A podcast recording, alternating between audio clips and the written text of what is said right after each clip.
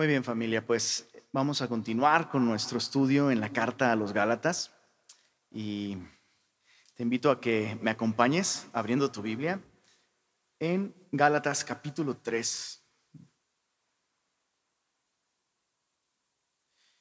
Me gustaría leer los versos 15 al 18. Vamos a terminar todo el capítulo 3, pero solo vamos a leer los eh, versos 15 al 18 para eh, entrar en materia y después de esto oramos. Dice así, Gálatas 3, versos 15 al 18. Hermanos, hablo en términos humanos. Un pacto, aunque sea de hombre, una vez ratificado, nadie lo invalida ni le añade. Ahora bien, a Abraham fueron hechas las promesas y a su simiente. No dice y a las simientes como si hablase de muchos, sino como de uno y a tu simiente, la cual es Cristo. Esto pues digo, el pacto previamente ratificado por Dios para con Cristo, la ley que vino 430 años después no lo abroga para invalidar la promesa. Porque si la herencia es por la ley, ya no es por la promesa, pero Dios la concedió a Abraham mediante la promesa. Señor, queremos agradecerte la verdad de tu palabra, Señor. Nos has hecho llegar tu mensaje, nos has hecho llegar tus promesas, Señor. Y tus promesas son, son fieles, son verdaderas. Gracias, Señor, por ser un Dios en el que podemos confiar. Y el día de hoy te pedimos que sigas, por favor, revelándonos a Jesús y mostrándonos la salvación tan grande eh, y la libertad tan grande que nos has dado a través de la fe en Él. Y te pedimos esto en su nombre. Amén. Amén. Eh, si pudiéramos ponerle un título a esta sección, bueno, la semana pasada vimos la bendición de Abraham, eh, que se accede a ella por medio de la fe en Jesús. El día de hoy vemos la promesa a Abraham. Y en toda esta sección, eh, Pablo sigue, recuerda, Pablo sigue defendiendo el Evangelio, el mensaje de gracia que da libertad en Cristo. Lo está defendiendo del el mensaje del legalismo que nos lleva a esclavitud, que nos lleva a maldición. Entonces, Pablo está eh, yendo directamente a los conceptos bíblicos más fundamentales para mostrarnos cómo Dios desde el principio quiso que el hombre fuese salvo por gracia. Así que el día de hoy estudiamos este segundo em, argumento. El argumento que vimos la semana pasada es el argumento de la experiencia. Vimos cómo Pablo lleva a los, a los Gálatas, perdón, a los Gálatas a examinar su propia experiencia de conversión, eh, vimos como Pablo eh, observó la experiencia de Abraham, él fue salvo por fe, fue justificado por fe, y vimos la experiencia del pueblo de Israel, cómo el pueblo de Israel quedó bajo maldición al intentar justificarse por medio de la ley, pero como Cristo nos redimió, dice Pablo, hablando como judío, nos redimió de la maldición de la ley, hecho por nosotros maldición. Bien, ahora Pablo se va al, argumento algunos eh, teólogos le llaman el argumento lógico. Y lo que Pablo expone aquí es este pacto, ¿ok? Este contrato, por así decirlo, este pacto de Dios con Abraham. Quisiera que lo leyéramos de nuevo, versos 15 al 18. Todo, todo este eh, pasaje nos habla de la promesa a Abraham y vamos a ver cómo se relacionan la ley y la simiente prometida con esta promesa. Pero veamos, versos 15 al 18 dice, hermanos, hablo en términos humanos esto es algo con lo que todos podemos identificarnos, dice Pablo. Un pacto, aunque sea de hombre, una vez ratificado, nadie lo invalida ni le añade. Ahora bien, a Abraham fueron hechas las promesas y a su simiente. No dice y a las simientes como si hablase de muchos, haciendo alusión de que estas promesas y este pacto realmente no era para con la nación de Israel, sino con una persona, dice, eh, como de uno, y a tu simiente, la cual es Cristo. Esto pues digo, el pacto previamente ratificado, vuelve a, meter este término, que es un término legal, por segunda vez lo dice, ratificado por Dios para con Cristo, la ley que vino 430 años después, no lo abroga para invalidar la promesa, porque si la herencia es por la ley, ya no es por la promesa, pero Dios la concedió a Abraham mediante la promesa. Entonces, vemos cómo en toda esta sección eh, existe este lenguaje como legal, ¿no? Está hablando de un pacto, está hablando de promesas, está hablando de una herencia y está hablando de una simiente a la, a la que Dios le está haciendo estas promesas y estos, eh, eh, este pacto, ¿no? Entonces, me encanta, me encanta descubrir que Dios es un Dios de promesas. Y me encanta descubrir que la Biblia está llena de promesas, pero es importante entender esto. Realmente la Biblia no es tanto un libro de promesas, aunque sí incluye promesas en particular, en muchas, pero realmente la Biblia es un libro de una promesa. La promesa más importante, la más antigua, la más repetida en toda la Biblia. Escucha esto, la promesa que une toda la narrativa y todo el mensaje bíblico es esta. Dios un día enviaría a un redentor a un rescatador, a la simiente de la mujer que nos liberaría de la maldición del pecado y nos daría libertad y vida eterna. Y dicho esto, es importante comprender que el concepto de bendición de Dios es muy distinto al nuestro, ¿no? Dios nos da muchísimas bendiciones, pero la más grande es que envió a Cristo.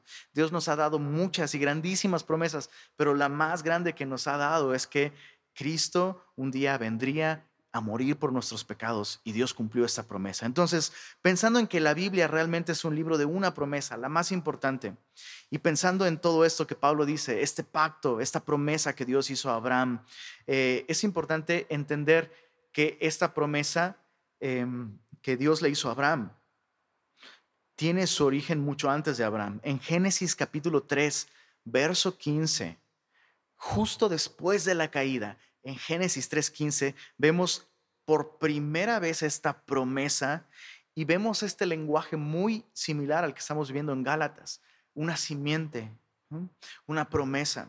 En, Génesis 3.15, Dios hablando con la serpiente dijo, pondré enemistad entre ti y la mujer, entre tu, entre tu simiente y la simiente suya. Esta, es decir, la simiente de la mujer, te aplastará la cabeza y tú le herirás el calcañar. Entonces vemos en esta promesa muchas cosas en las que podríamos profundizar, no lo vamos a hacer el día de hoy, pero es la primera vez que aparece la promesa de una simiente que vendría a traernos libertad. Es, es lo que los teólogos llaman el protoevangelio, es la primera vez que se anuncia el Evangelio, es la primera vez que se promete a un Salvador. Y es la primera vez que aparece, insisto, este término simiente, la simiente de la mujer. Y desde este momento en adelante, la Biblia lanza y fija nuestra mirada a esta simiente prometida, que es Cristo. Entonces, esta, esta promesa fue dada a causa de la maldición que el pecado trajo. Es bien importante considerar todo ese contexto. Eh, y esta simiente restauraría al hombre en su relación con Dios. Esta simiente permitiría que el hombre volviera al jardín, no, no del Edén, pero sí al jardín de la comunión con Dios, donde hay vida abundante. Entonces, ahí aparece, ojo, la primera vez que se promete una simiente. En Génesis 12, verso 2, es la primera vez que vemos que Dios le da esta promesa ahora a Abraham. Y, quiero que observes este principio. En Génesis 3, la promesa realmente fue dada a la humanidad entera. ¿no? Los descendientes de Adán serían liberados por la simiente de la mujer, hablando del nacimiento virginal de Cristo, la simiente de la mujer. Pero ahora en Génesis 12, Dios escoge a Abraham y lo escoge por gracia y le promete traer a esa simiente prometida en Génesis 3. Eh, le promete traer a esa simiente de su descendencia. Leamos Génesis 12, dice desde el verso, verso 2, y haré de ti una nación grande y te bendeciré y engrandeceré tu nombre y serás bendición. Una vez más, insisto, en contraste con el efecto del pecado que trajo maldición y dolor, Dios insiste en bendecirnos a través de una simiente. Dice el verso 3, eh, bendeciré a los que te bendijeren y a los que te maldijeren maldeciré y serán benditas en ti todas las familias de la tierra. ¿Por qué? Porque todas las familias de la tierra están bajo la maldición del pecado, las consecuencias de la caída. Dios ahora le está diciendo a Abraham, te he escogido para a través de ti formar una nación de la cual vendrá esta simiente en la que serán benditas todas las familias de la tierra. Es importante entender esto, que aquí esta promesa no solo no se limita a la nación de Israel, sino que la nación de Israel no existe en este momento. O sea, de hecho, esta promesa le está siendo dada a Abraham, que para este momento no es judío en un sentido espiritual, eh, en un sentido de fe. Abraham es un pagano en este momento. Dios lo escogió por gracia. Abraham en este momento es un pagano adorador de ídolos, sumergido en misticismo y obscuridad, y Dios lo escoge y le dice, a través de ti voy a formar una nación de la cual vendrá la simiente prometida. Esa es la promesa para Abraham. Ahora, en, Gálatas 3 vimos que Dios ratificó esta promesa y esto es muy bello, cómo Dios eh, nos hace promesas, el hecho de que Él nos diga lo que va a hacer es suficiente para creerle, pero Dios ratificó esta promesa a Abraham en Génesis capítulo 15. Génesis capítulo 15, voy a leer desde el verso 2 al verso 7, porque allá en Gálatas nos decía que Dios ratificó esta promesa y se está refiriendo justo a este, a este momento. Génesis 15 dice desde el, verso, desde el verso 2, respondió Abraham, Señor Jehová, ¿qué me darás? Siendo así que ando sin hijo y el mayordomo de mi casa es ese Damaseno Eliezer. Dijo también, eh, Abraham, mira que no me has dado prole. Me encanta la relación de Abraham con Dios. ¿no? Dios le promete bendecirlo y Abraham dice, pues ¿qué me vas a dar si yo ya me voy a morir y no tengo descendencia como tú lo prometiste? Dice el, verso, verso 3, y he aquí que será mi heredero un esclavo nacido en mi casa. Luego vino a él palabra de Jehová diciendo, no te heredará este, sino un hijo tuyo será el que te heredará. Y lo llevó afuera y le dijo, mira ahora los cielos y cuenta las estrellas, si las puedes contar. Y le dijo, así será tu descendencia. Y creyó a Jehová y le fue contado por justicia. ¿Por, ¿Por qué la promesa de tener un hijo le sería contado por justicia a Abraham? Bueno, porque Abraham sabía que esta promesa estaba así intrínsecamente relacionada con, con el Mesías, con el libertador, con la simiente. Entonces, Abraham no está simplemente creyendo que va a tener un hijo. Abraham está creyendo que Dios va a enviar a la simiente prometida que nos liberará de la maldición. Esto es vital entenderlo. Ahora, solo un detalle que, me gustaría recalcar que a veces pasamos por alto. Cuando Dios le dice a Abraham, eh, mira, lo saca afuera y le dice, mira, mira al cielo, mira las estrellas y cuéntalas si puedes. Hay un detalle importante. En el resto del capítulo se relata que Dios va a pedirle a Abraham que corte unos animales y va a caer la tarde y va a anochecer después, lo cual significa que cuando Dios le pidió a Abraham que contara las estrellas, no es que él no pudo contarlas porque no sabía matemáticas, no podía contarlas porque no las podía ver, porque aún era de día. Entonces, ojo, me, gusta esto sobre las promesas de Dios. Aun cuando no las podemos ver, allí están y Abraham sabía esto. Las estrellas están allá afuera, solo que ahora no las puedo ver por la luz del sol. Entonces, dice en el verso 7, después de que Abraham creyó y le fue contado por justicia, dice, y le dijo, yo soy Jehová, que te saqué de Ur de los Caldeos para darte a heredar esta tierra en donde ya estás. Y él respondió, Señor Jehová, ¿en qué conoceré que la he de heredar? Y le dijo, tráeme una becerra de tres años y una cabra de tres años, y un carnero de tres años, una tórtola también y un palomino. Y tomó él todo esto y los partió por la mitad y puso cada mitad enfrente, una enfrente de la otra, mas no partió las aves.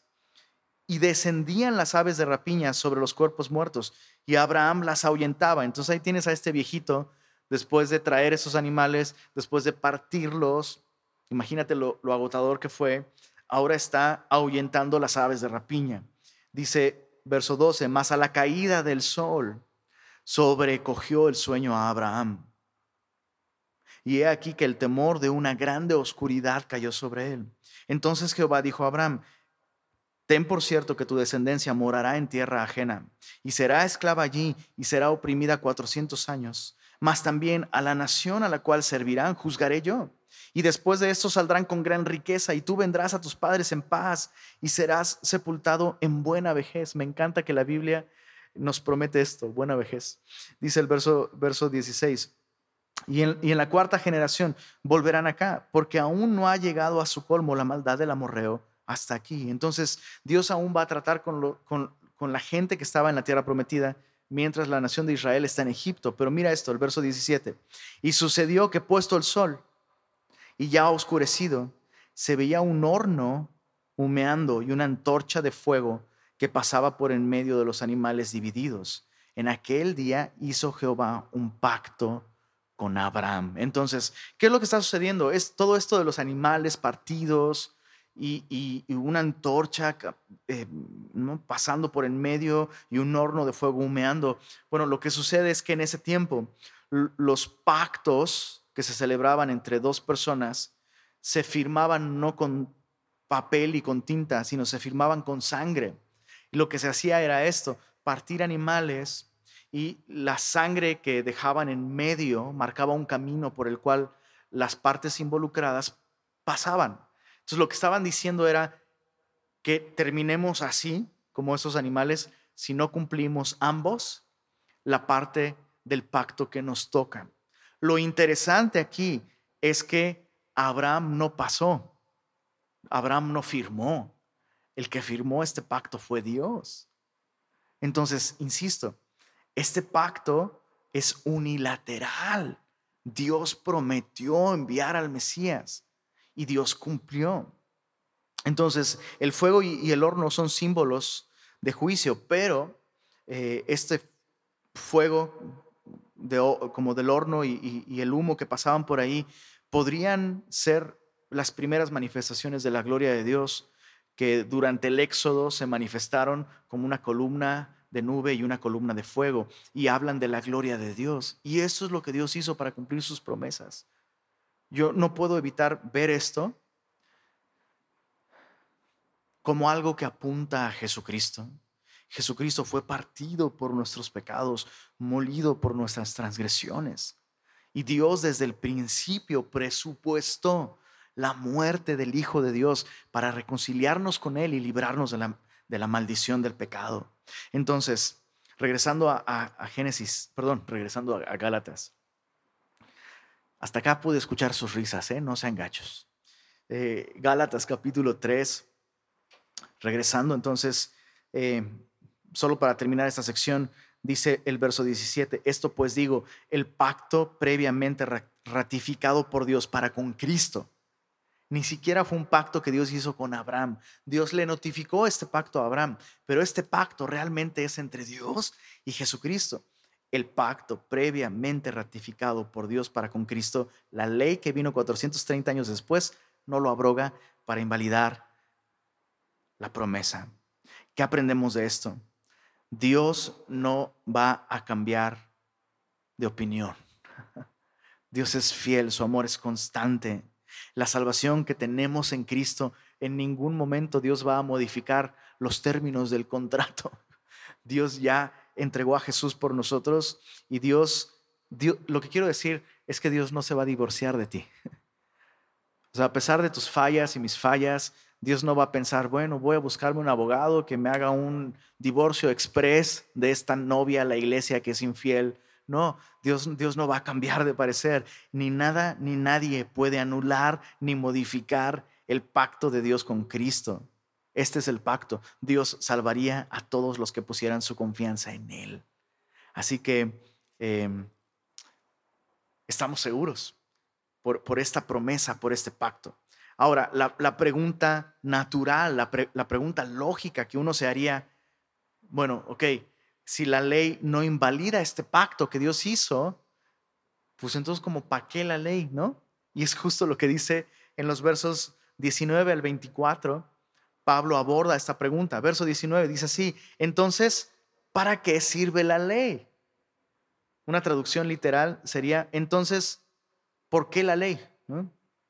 Y Pablo contesta, dice, fue añadida a causa de las transgresiones hasta que viniese la simiente a quien fue hecha la promesa.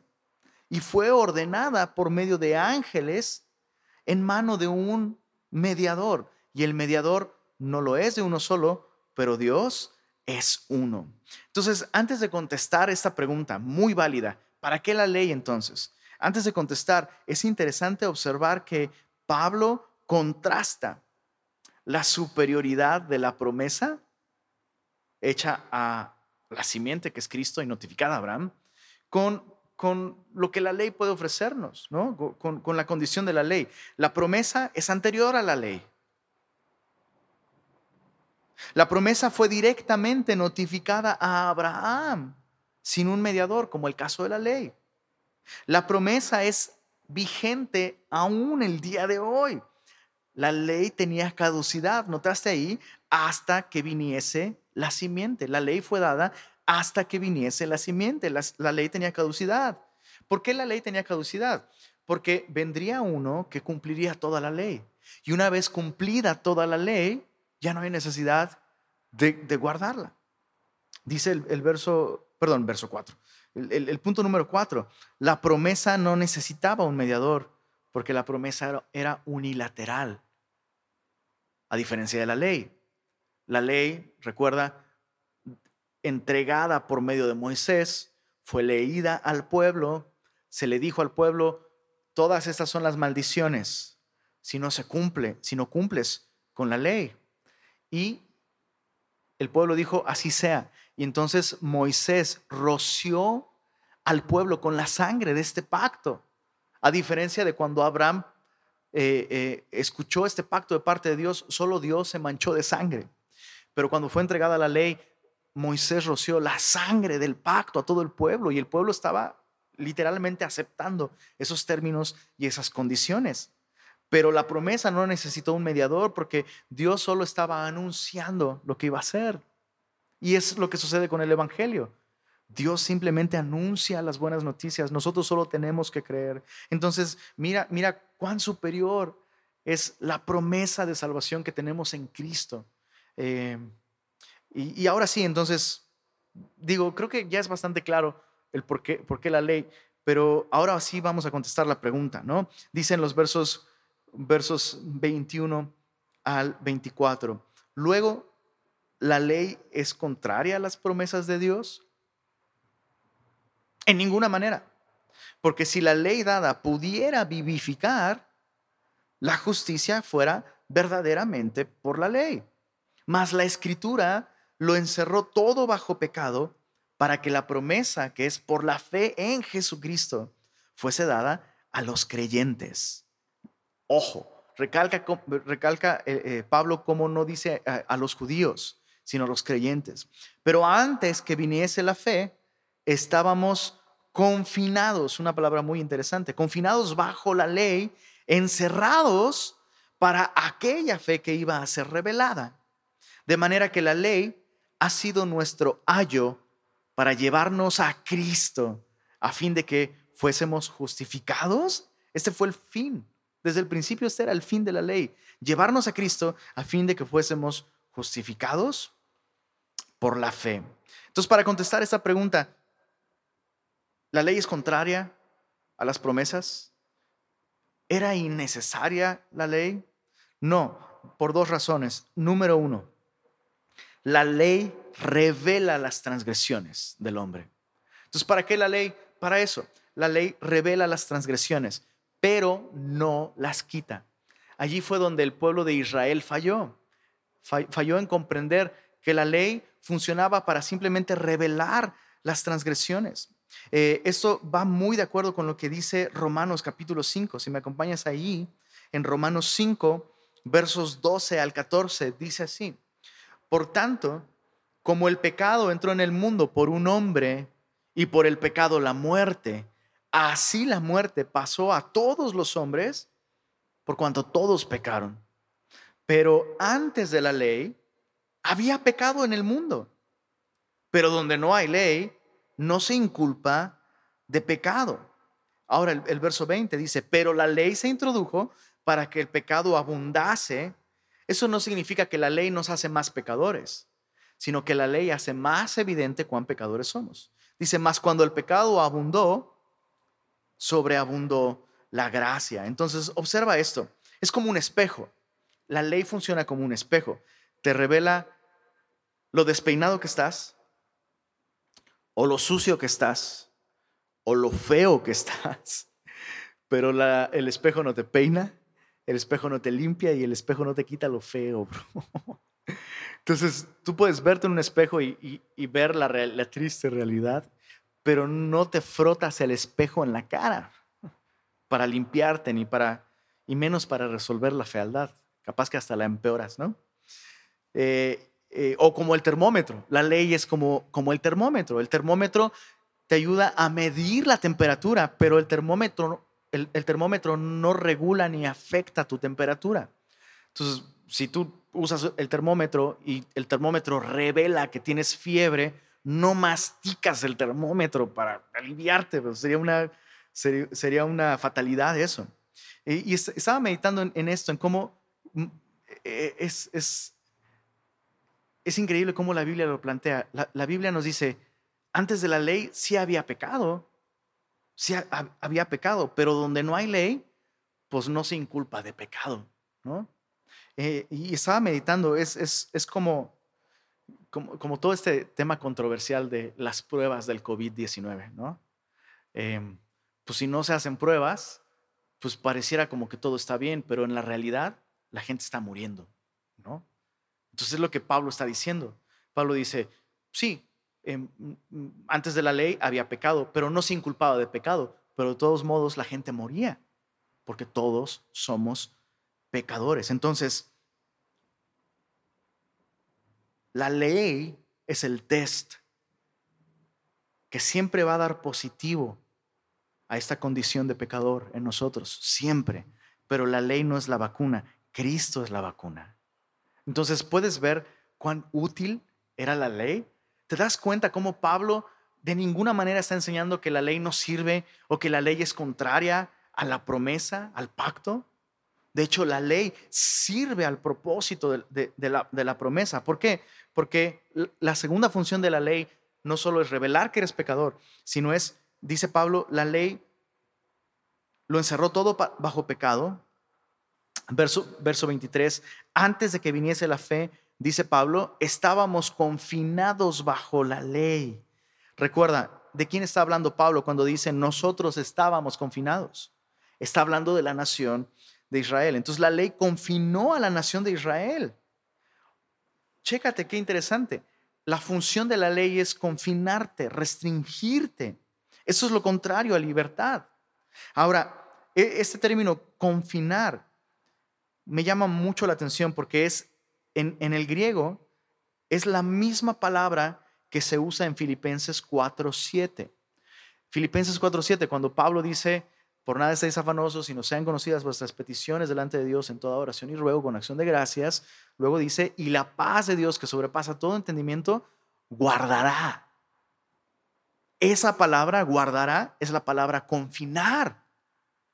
Y, esto le añade mucha luz a nuestro texto, porque allí en Filipenses 4:7, cuando leemos que Dios confina nuestros pensamientos y nuestros corazones en Cristo Jesús, entendemos que Dios está haciendo eso para protegernos, ¿no?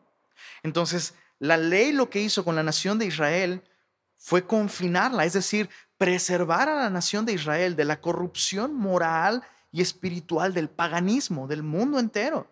La ley preservó a la nación de Israel de toda esa corrupción moral y espiritual. Y la ley preservó a la nación de Israel apuntando a una justicia perfecta que ellos no tenían. Entonces, damos gracias a Dios por la ley, porque entonces la nación de Israel pudo, preservarse para que viniera el Mesías. Entonces, eh, eh, los confinó hasta que se revelara esta fe, hasta que se revelara Cristo. Y luego termina con, este eh, concepto muy interesante. Dice, de manera que la ley ha sido, ha sido, dice Pablo, nuestro ayo. Recuerda, Pablo está hablando de la nación de Israel, nuestro ayo. para llevarnos a Cristo a fin de que fuésemos justificados por la fe. Esta es otra función interesante de la ley. Em, dice Pablo, la ley reveló nuestro pecado, la ley nos confinó, nos protegió, pero la ley es nuestro ayo que nos lleva a Cristo. Esta palabra ayo eh, es la palabra griega paidagogos, de donde obtenemos la palabra pedagogo el día de hoy, pero el significado de hoy es muy distinto al significado en el tiempo en el que Pablo escribió.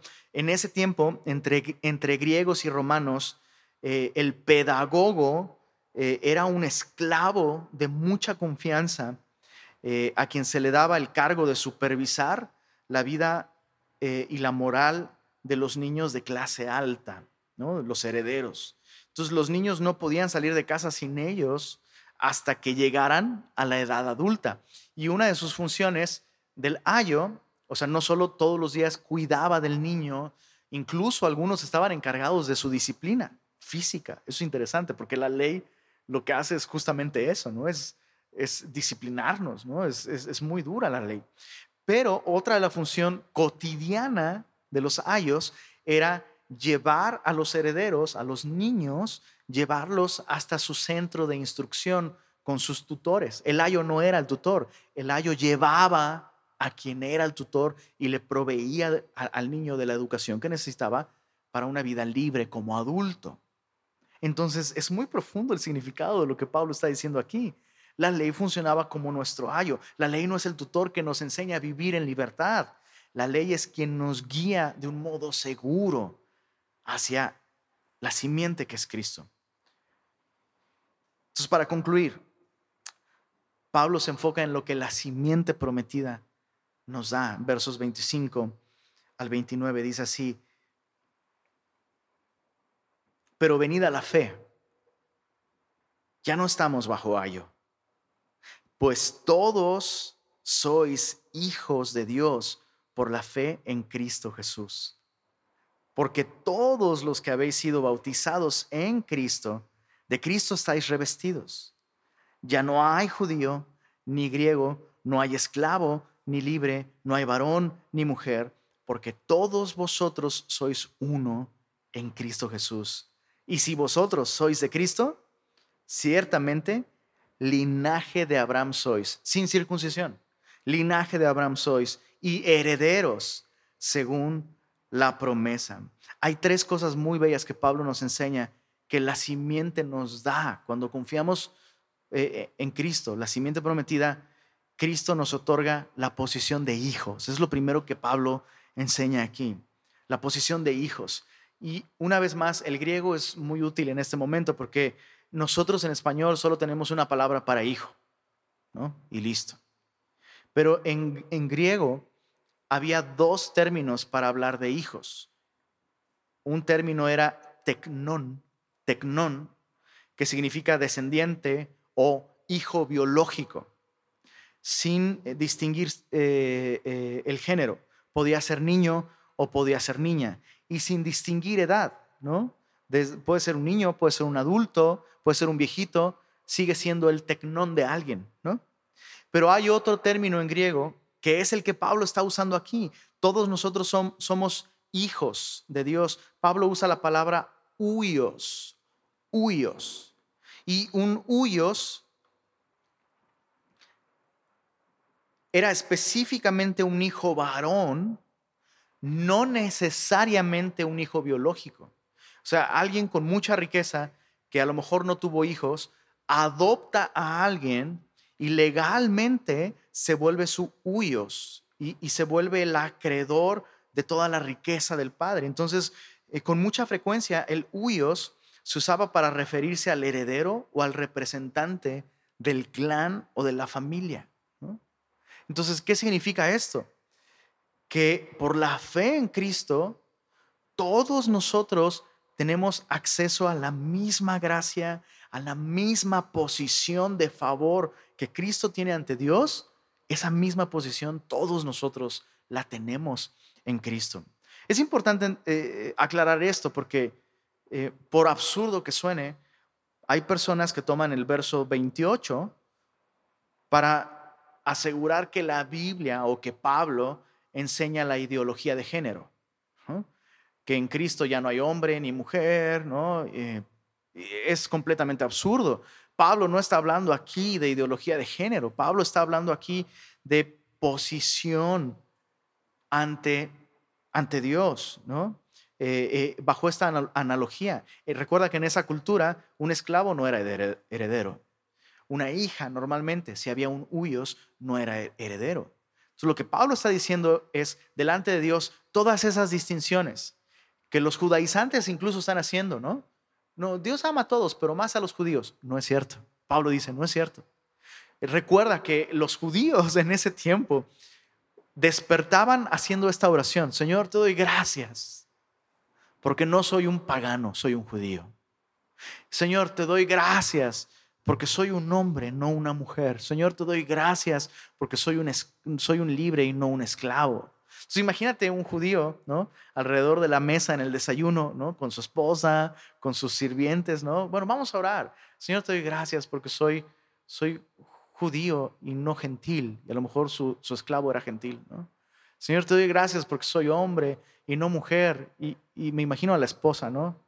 Escuchando esa oración. Y Pablo como judío está diciendo, desechemos esa oración. A través de la fe en Jesús, todos tenemos la misma posición de gracia ante los ojos de Dios. Entonces, la, la simiente prometida, Jesús, no solo me da la posición de hijo, la posición que Jesús tiene y que Jesús goza ante Dios, es la misma posición que tenemos por la fe. Lo segundo que que Jesús hace es vestirnos con su justicia. Dice en el, verso 27, dice, porque todos los que habéis sido bautizados en Cristo, de Cristo, estáis revestidos. Y hay dos cosas que es importante recalcar para, para terminar. Cuando Pablo dice aquí, todos los que habéis sido bautizados en Cristo, Pablo no está hablando de el bautismo cristiano en agua, sino Pablo está hablando de ese momento en el que por la fe en Jesús, nuestra vida entera es absorbida por Cristo y venimos a estar escondidos en Cristo. Entonces, el bautismo en agua, lo, cual es un mandato cristiano que no nos da salvación, pero hay que hacerlo por obediencia, Em, el, bautismo en agua lo que está haciendo es dramatizar, es como una puesta en escena de algo que sucede espiritualmente. Cuando yo confío en Cristo, lo que Dios hace es sumergirme en la persona de Jesús y todos mis pecados, todas mis fallas, todos mis errores, todas mis transgresiones vienen a estar ocultas en Jesús. Por eso es que Pablo termina diciendo, todos los que están sumergidos en Cristo, están revestidos de Cristo. Y es, muy, muy, muy bello esto porque, insisto, estos conceptos que Pablo está poniendo aquí no son para nada nuevos, no son idea de Pablo. La primera vez que aparece el concepto de la vestimenta en la Biblia es justamente en Génesis 3, la primera vez que Dios promete enviar a la simiente prometida. Y eh, recuerda, en el jardín del Edén, Adán peca, Eva peca, descubren que están desnudos, se esconden de Dios. Dios lo que hace es prometer enviar al libertador, al redentor, a Jesús, y acto seguido lo que hace es vestirlos con pieles de ovejas. Es la primera vez que Adán y Eva ven muerte. Es la primera vez que Adán y Eva ven sangre. Es la primera vez que Adán y Eva ven a Dios derramar sangre y ellos saben que es por consecuencia de su pecado. Y Dios lo que hace, eh, yo, yo imagino a Adán y Eva entendiendo, la sangre que debió ser derramada es la nuestra, pero Dios derramó la sangre de estos animales inocentes. Y Dios lo que hace es, bueno, esta vida que fue entregada por ti ahora te va a cubrir para que no tengas más vergüenza. Y eso es lo que Dios nos ha dado en Cristo. O sea, piensa en Adán y Eva. vestidos de esta ropa. Ellos no veían esta ropa como algo lindo. Un ser vivo murió para cubrirlos y quitar su vergüenza. Y eso es lo que nosotros tenemos en Cristo. Así que el día de hoy es un muy buen día para terminar celebrando la cena del Señor y recordando esto. Dios no va a cambiar sus pactos. Dios no va a cambiar de parecer con respecto a ti, no importa cuánto has fallado. Dios te ha dado una posición que nunca va a cambiar. El mismo amor que Dios tiene por Cristo es el mismo amor que Dios tiene por ti si tú estás en Jesús. Así que, ¿oramos? Señor, gracias por el, día de hoy permitirnos adorarte y recordar lo que hiciste por nosotros, Señor. Gracias por esta posición de hijos que nos has dado, Señor. Todos aquellos que hemos confiado en Jesús, nos das exactamente el mismo amor, la misma gracia, la misma posición favorable ante ti, Señor. Te damos gracias por esto, Señor. Y pedimos, Señor, que esta semana sigas atrayendo, Señor, nuestra atención y nuestros ojos a esta salvación tan grande que tenemos en ti, Señor. Guarda cada familia, Señor. Permítenos como iglesia seguir perseverando en esto, eh, en escuchar, en comprender, en vivir y en proclamar este mensaje de salvación. Y te damos gracias porque el día de hoy hemos podido hacerlo una vez más. En el nombre de Jesús. Amén. Familia Bella, estamos despedidos. Que el Señor les bendiga y no se pierdan.